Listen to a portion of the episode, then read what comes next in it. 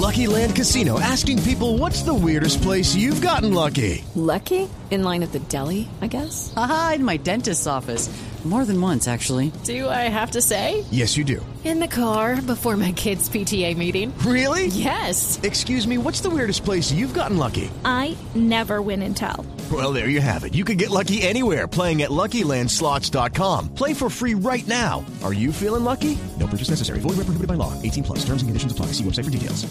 El pasado 30 de septiembre, Teresa Romero Ramos llamó al Servicio de Prevención de Riesgos Laborales del Hospital Carlos III de Madrid porque había empezado a tener algo de fiebre. Una situación cotidiana en esta época del año en España, donde el otoño empieza a hacerse notar y con el que los primeros procesos gripales aparecen. Pero Teresa no era una paciente cualquiera, ni el Carlos III un hospital más. Teresa es auxiliar de clínica. Durante las últimas semanas, en su trabajo habitual en ese hospital del norte de Madrid, atendió a dos pacientes especiales, los misioneros Manuel García Viejo y Miguel Pajares ambos infectados por el ébola y ambos fallecidos como consecuencia de esa enfermedad. El 2 de octubre, Teresa vuelve a llamar a su hospital. Tiene 38 grados de fiebre, siete décimas por debajo de la temperatura considerada mínima para un caso de ébola. En la madrugada del día 6, Teresa nota que su estado de salud empeora. Tiene 37,3 grados de fiebre, astenia, mialgia y tos decide llamar al servicio de emergencias 112. Desde allí, los responsables sanitarios envían a su domicilio una ambulancia que la traslada al hospital de Alcorcón, donde ingresa en el servicio de urgencia.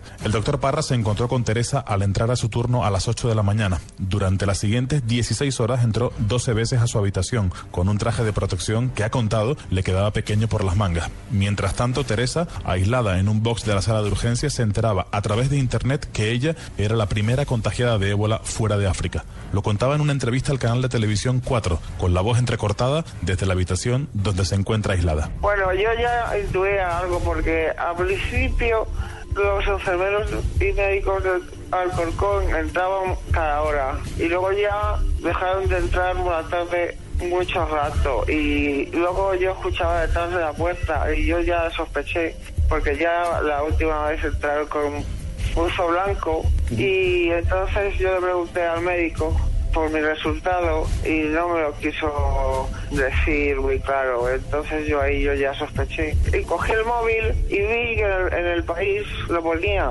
que, había dado dos positivos en Eura. Pero a mí no me lo dijo nadie, claro. No te lo dicen a la cara así. Oye, Teresa, le tienes ébola, ¿me entiendes? Minutos después, la ministra de Sanidad, Ana Mato, comparece en rueda de prensa para confirmar lo que todos los medios de comunicación daban ya por hecho, que había una contagiada de ébola en España.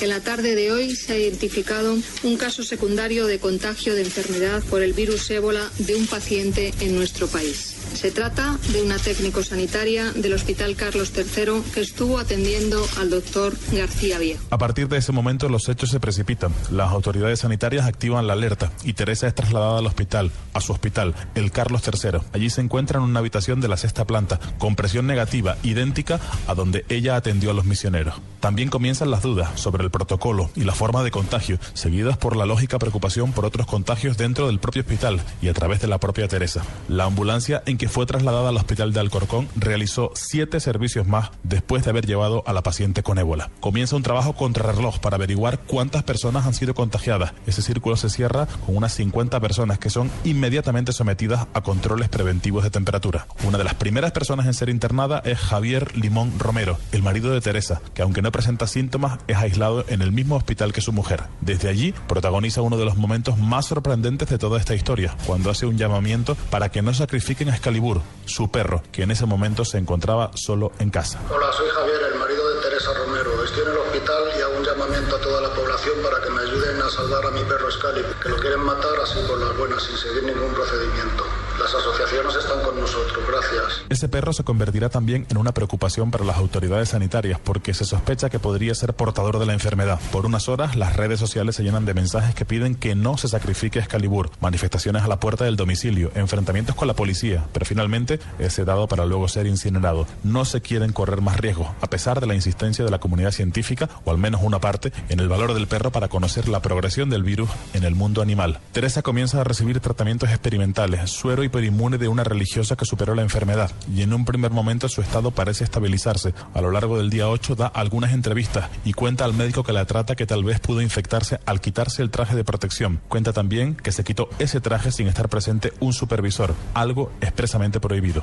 En las últimas horas el estado de salud de Teresa ha empeorado. Entre un sinfín de rumores, lo único cierto es que su función respiratoria se ha resentido, algo normal en el desarrollo de la enfermedad. Con ella son 12 los internados, aunque por ahora solo ella ha resultado infectada. Mientras tanto, un país entero, España, asiste con miedo e indignación al sufrimiento de una mujer, con la amarga sensación de que todo esto podría haberse evitado. Desde Madrid, España, Enrique Rodríguez, Blue Radio.